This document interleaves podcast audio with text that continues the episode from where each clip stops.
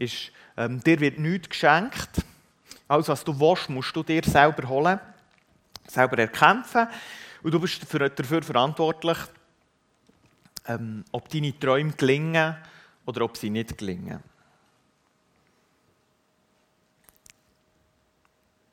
Das ist für mich eine amerikanische Sicht ähm, vom, vom Vibe her. Und gleich hat sich das relativ stark äh, verbreitet in unserer Welt.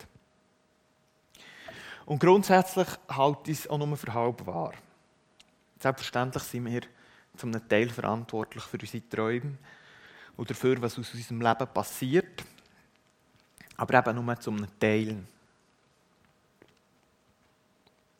Wie viele Menschen hätten gerne ein Haus und können es nicht zahlen? Wie viele Menschen hätten gerne mehr Freizeit, müssen aber irgendwie Familie ernähren und einfach vier Wochen Ferien? Wie viele Menschen hätten gerne einen Partner und finden können? Wie viele Menschen hätten gerne Kinder und bekommen keine? Ähm, das ist die Realität, die ich wahrnehme. Und ich bin grundsätzlich nicht der Meinung, dass die Leute alle selber die schuld sind, für das das nicht gelingt. Ähm, da kommt mir noch ein gutes Zitat von einem schönen Schweizer Liedermacher in der Bühne Huber, Patent Ochsner. All die Träume, so zart und leicht wie seife Blätterli im Abendwind, sind an der rauchen Seite vom grauen Alltag platzt. Das trifft es recht gut in unserem Leben. Wir bauen uns über die Medien, über, über all die Einflusskanäle, die auf uns einprasseln, bauen wir uns Träume auf. Durch die Filme, die wir schauen und, und, und, und Vorstellungen, wie wir leben wollen, wie wir sollten leben. Und ja, dann gehen wir ins Bett und am nächsten Morgen sind wir gleich wieder am 8. am Arbeitsplatz und irgendwie hat es nicht so viel mit dem zu tun, was wir am Vorabend uns gewünscht Was ich von ganzem Herzen an unserer Bibel liebe, ist, dass, wenn man bisschen näher her schaut, in der Bibel, und die Geschichte ein bisschen näher her schaut, merkt man plötzlich, ah, die 5000 Jahre alte Geschichte, die hat sehr viel mit meinem Leben zu tun. Der Abraham, der, der, der, der Urvater der Israeliten, ähm, wo sich die Israeliten immer wieder auf ihn berufen. Ähm, und er war in einem gemachten Nest. Gewesen. Dann kommt Gott um den Ecke und sagt, hey, Abraham, let's go.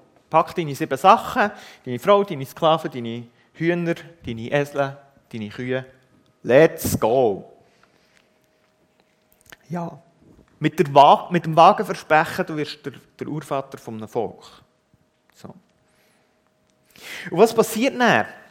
Wenn du das ein bisschen so ähm, nur facettenhaft an schneiden, aber ein das Gespür zu bekommen, wo Gott mit dem Abraham ein hergeht. Zuerst kommen sie in eine Hungersnot. Dann flüchten sie nach Ägypten wegen der Hungersnot.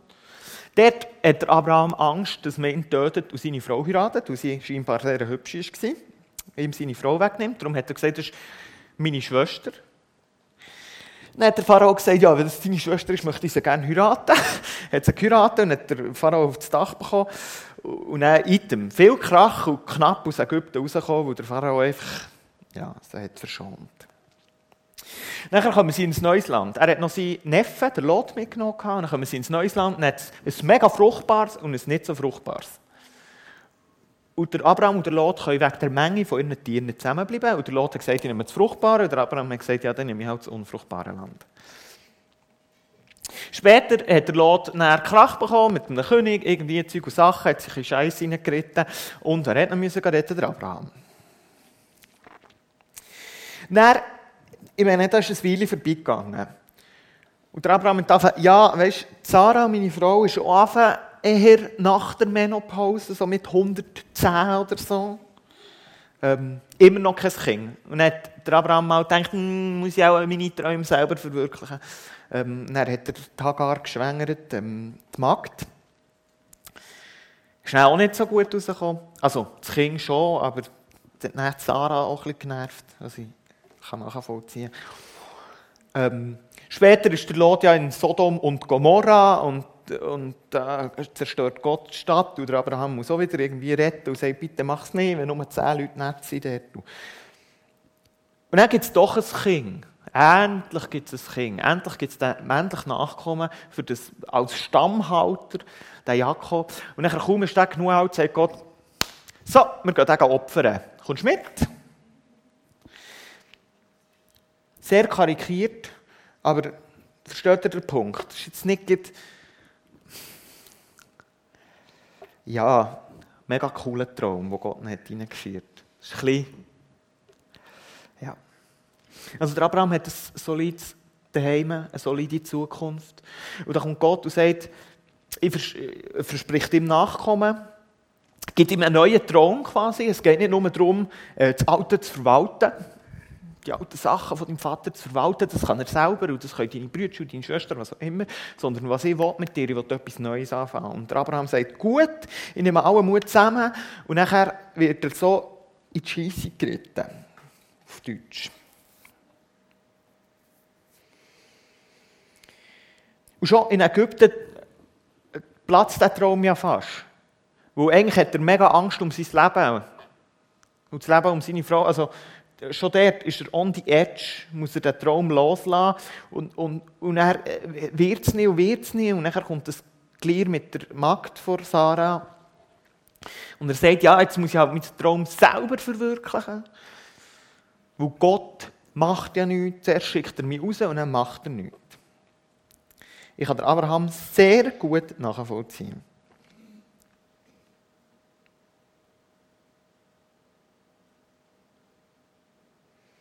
Und schlussendlich erfüllt Gott den Traum, den er am Abraham hat ins Herz gelegt warum der Abraham ist rausgegangen Er bekommt einen Sohn, der wird tatsächlich Stammhalter von einem Volk. Aus diesem Volk ist der Retter ähm, rausgekommen.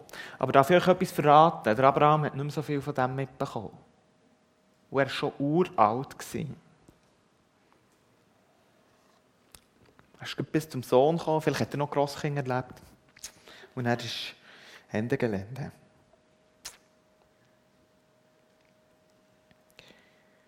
Ich habe das sehr gut nachvollziehen, auch sehr ähm, aus meinem persönlichen Leben. Ich tue immer ja sehr gerne auch gewisse Parallelen zu meinem persönlichen Leben ziehen. Ähm, ich habe etwa zehn Jahre davon geträumt, Pastor zu werden. Ich habe wirklich das Gefühl gehabt, das ist die Berufung, die Gott in mein Leben hat gelegt hat. Haben auch andere Menschen die Berufung in mein Leben gelegt. Lange im ICF gearbeitet. Äh, das hat nicht funktioniert. Dann habe das IGW gemacht, habe Quellen angefangen, habe quasi meinen Traum aufgegeben und habe neu angefangen und gesagt, hey, jetzt werde ich Pastor.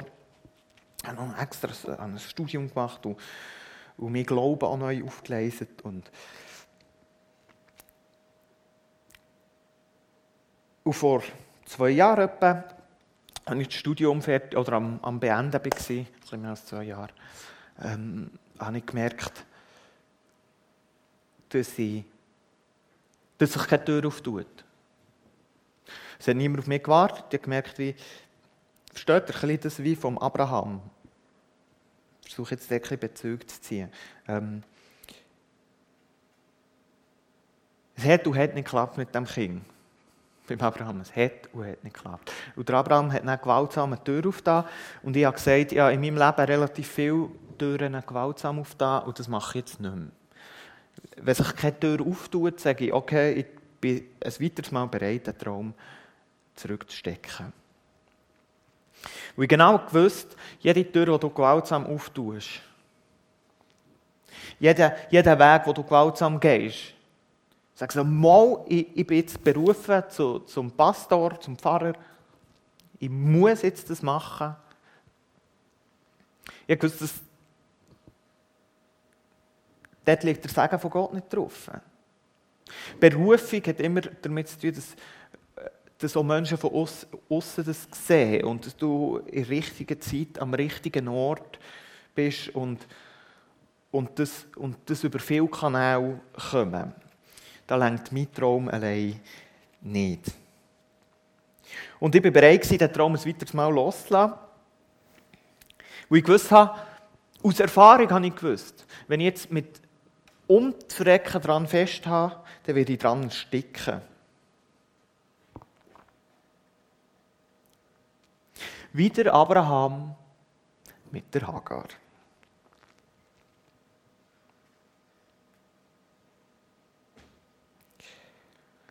Den Traum wieder loszulassen, hat nicht nur mehr irritiert, sondern auch alle Menschen um mich herum.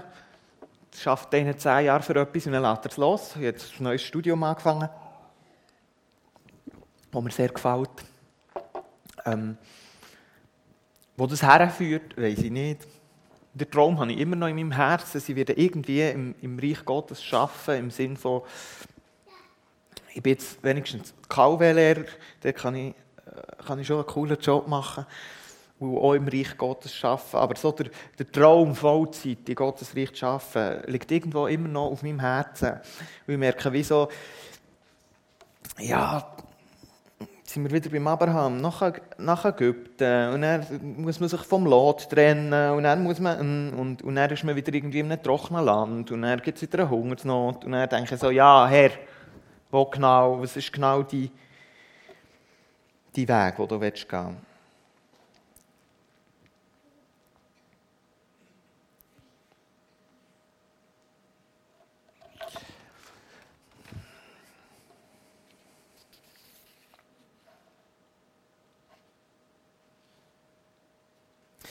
Ist auch witzig. Ich bin gestern Abend noch ein Bier trinken mit einem langjährigen Freund von mir. Der M aus O. Name der Redaktion bekannt. Ähm, ist auch witzig. Der, wirklich, wir sind irgendwie über 15 Jahre zusammen unterwegs. Jedes Mal, wenn man sich sieht, es ist mehr Überraschung, wenn nichts Neues ist in meinem Leben, als wenn etwas Neues ist. Es ist mehr auch überrascht, wenn, wenn, sich nichts verändert hat. Ähm, er hat mega viel miterlebt, wie ich Richtungen habe gewechselt habe. Er hat mega viel miterlebt, wenn ich habe mega gelitten unter den Richtungswechseln oder wenn ich, wenn ich selber gegen eine Wang bin gefahren. Ja, da könnte ich Geschichten erzählen.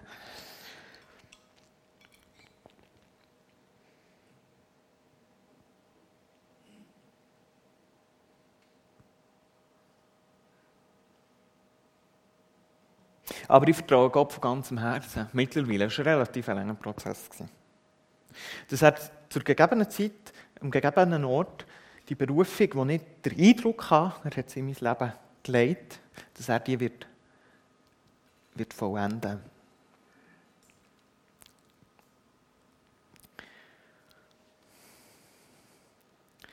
Was heisst das für euch jetzt? Ähm, es gibt verschiedene Träume. Es gibt Leute, die träumen das Leben lang von von einer Familie. Es gibt Leute, die träumen von einem anderen Job.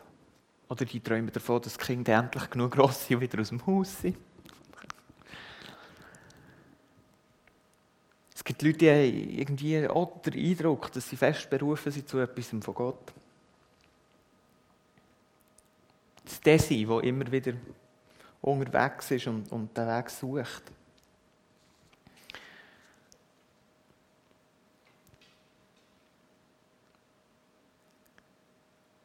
Irgendwo sitzt ein Traum in uns.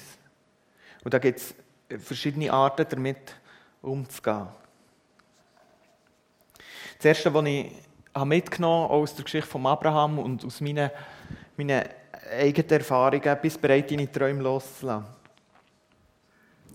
Und das heisst nicht, warten, bis einem alles in Chance geht. Kämpft für eure Träume, auch gegen den Widerstand. Das ist genau das Gleichgewicht. Ich kann euch nicht sagen, okay, jetzt musst du loslassen und jetzt musst du Gas geben. Es kann auch sein, dass genau der Widerstand das ist, was es braucht. Aber seid bereit, euren Traum loszulassen.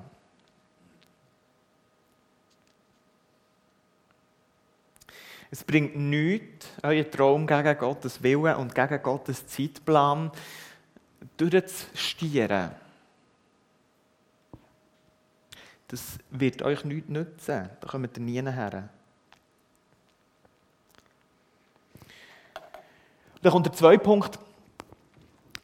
Für das ihr eure Träume könnt loslassen könnt, müsst ihr zuerst Gott vertrauen, dass er eure Träume sieht, dass er euch den Traum vielleicht sogar hat ins Herz gelegt Und so wird die Umstände nicht so aussehen, dass Gott einen umfänglicheren Blick über euer Leben hat als dir. Und Gott hat nicht nur einen umfänglicheren Blick als dir im Moment, sondern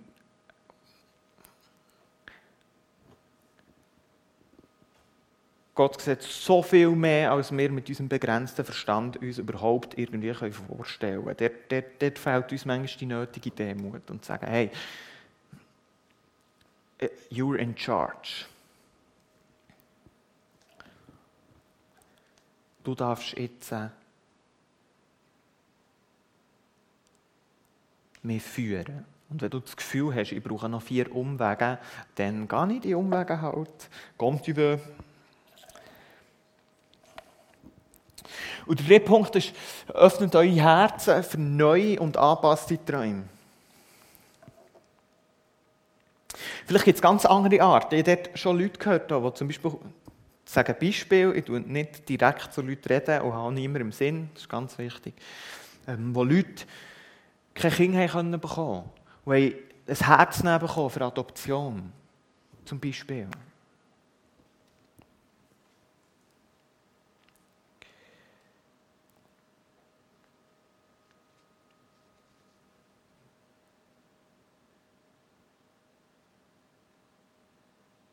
Der Traum, der in eurem Herzen ist, wenn ihr spürt, das hat Gott in mein Herz gelegt und das begleitet mich schon lange.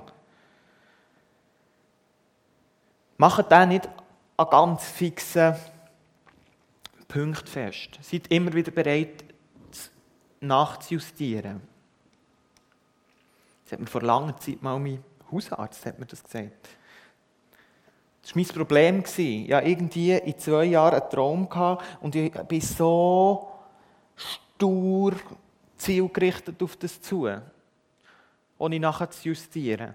Dass ich voll am, am Punkt vorbei wäre Man muss immer wieder, hier in Zukunft der Punkt ist Physik, und du fährst so, der lenkt hier lenkt nur eine kleine Abweichung und du kommst relativ weit davon weg. Und du musst immer wieder nachher justieren. Und irgendwie also, seid bereit, immer wieder herzustehen und zu sagen, hey, wo, wo, wo, wo ist mein Traum? Was ist dran, für diesen Traum weiterzugehen? Und ich habe leider Gottes so Leute gesehen in meinem Leben, die in ihren Träumen völlig zerbrochen sind, die sogar von Gott weg sind, wo Gott nicht hat das umgesetzt, den umgesetzt, was sie sich vorgestellt haben, dass er umsetzen sollte. Lasst es nicht zu. Für noch einmal kurz zurückzukommen auf mein Leben. Ähm,